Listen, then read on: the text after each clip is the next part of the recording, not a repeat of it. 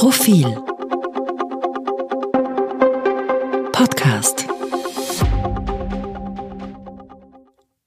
Bevor es losgeht, noch eine entgeltliche Einschaltung des Gesundheitsministeriums. Auch wenn wir alle bereits ein wenig Corona-müde sind, dürfen wir eines nicht vergessen. Die Impfung bietet nach wie vor den besten Schutz vor einem schweren Krankheitsverlauf und vor den Folgen von Long-Covid. Nach Einschätzung von Expertinnen und Experten wird die gute Immunisierungslage jetzt im Herbst und Winter deutlich abnehmen. Daher lautet das Motto Impfen schützt, Impfen hilft, Impfen ist das beste Mittel, um mit dem Coronavirus langfristig zu leben und die Pandemie einzudämmen. Solltet ihr bereits Impfungen erhalten haben, bitte vergesst nicht auf die Auffrischungsimpfung. Informationen und Beratung rund ums Impfen bei eurer Ärztin oder eurem Arzt, in eurer Apotheke und auf gemeinsamgeimpft.at. Für ein gesundes Miteinander lassen wir uns impfen. Und jetzt zurück zur aktuellen Episode. Sie hören den aktuellen Profilleitartikel, geschrieben und gelesen von Eva Linsinger. SPÖ in der Asylsackgasse. In der SPÖ rumort es. Inhaltliche und strategische Probleme treten offen zutage. Daran ist ausnahmsweise nicht nur Querkopf Hans-Peter Doskozil schuld. Von Franz Josef Strauß, dem so skandalumwitterten wie legendären bayerischen Ministerpräsidenten, stammt ein Fundus knackig derber Zitate. Etwa die Steigerungsform. Feind, Todfeind, Parteifreund.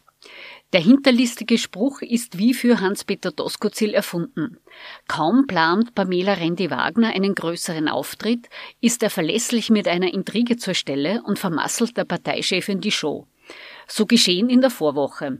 Randy Wagner lud zur groß inszenierten Veranstaltung, wollte Wirtschaftskompetenz beweisen und industriepolitische Pläne präsentieren. Betonung auf wollte. All die Konzepte schafften es nicht in die Schlagzeilen. Die dominierte Doskozil mit einem Foul seiner gezielt lancierten Umfrage, er würde Beliebtheitswettbewerbe und Wahlen gewinnen. Und Randy Wagner blieb wieder einmal nur übrig, typiert von Fernsehsender zu Fernsehsender zu tingeln und treuherzig zu versichern, sie sei als SPÖ-Spitzenkandidatin total fix. Zumindest bis zum nächsten Doskozil-Untergriff. Ein loyaler Mitstreiter wird der burgenländische Quertreiber nicht mehr werden. Zu wohl fühlt er sich in der Rolle, die Autorität der Parteichefin regelmäßig zu untergraben. Tatkräftig unterstützt von Genossen aus der SPÖ-Sektion Macho die mit einer Chefin fremdeln. Außer dem üblichen Gesudere und den gewohnten Sticheleien nichts gewesen also? Mitnichten. Denn in der SPÖ rumort es in anschwellender Lautstärke.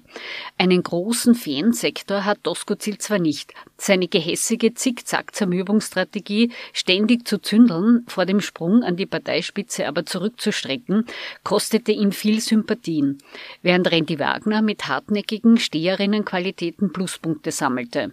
Inhaltlich aber trifft Doskozil einen wunden Punkt. Der Versuch der SPÖ-Spitze, das heikle Thema Asylmigration feige zu ignorieren, ist hochkant gescheitert. Sie sehe kein Problem und keine Flüchtlingskrise, tönte Randy Wagner allen Ernstes noch Ende August. Wenige Wochen später ließ das Innenministerium die ersten Zelte für Geflüchtete aufstellen und die Zahl der Asylanträge kletterte auf über 90.000, mehr als im viel zitierten Fluchtjahr 2015. Mittlerweile dämmert selbst den beharrlichsten roten Traumtänzern, dass Schönreden und Verdrängen an der Flüchtlingskrise nichts ändern und die SPÖ nicht einfach abtauchen kann. Keine Frage. Hauptverantwortlich für das Asyldilemma ist die Kanzler- und Innenministeriumspartei ÖVP.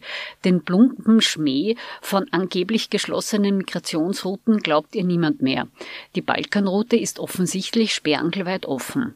Bloß mit Totschweigen landet die SPÖ lediglich in der Asylsackgasse und überlässt das Terrain der Konkurrenz.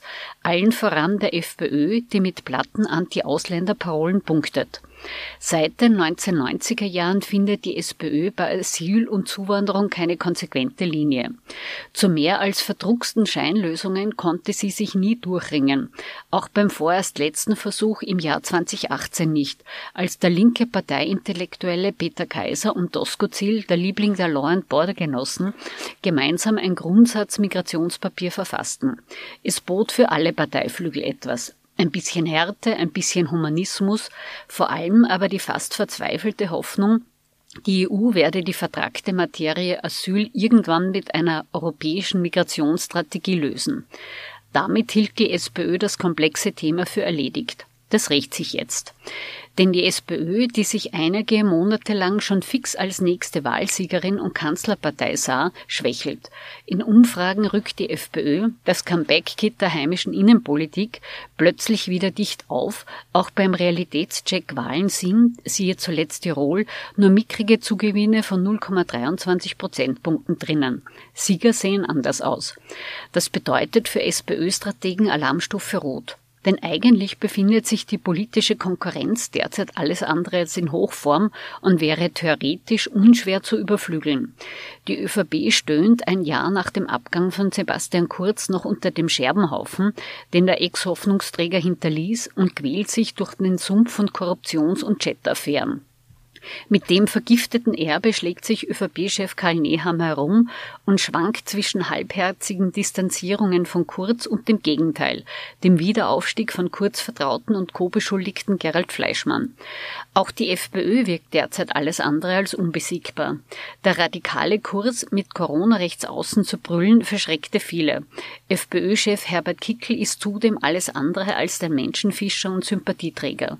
Doch nicht einmal in dem Wettbewerb der Angeschlagenen Geschlagenen kann die SPÖ überzeugend reüssieren.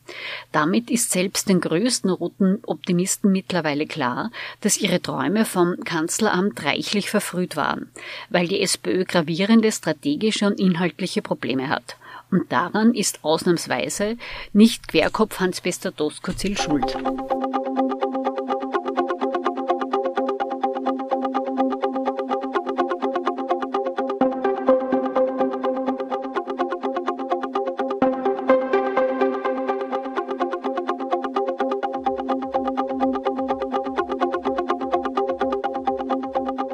Mehr zum Thema auf Profil.at.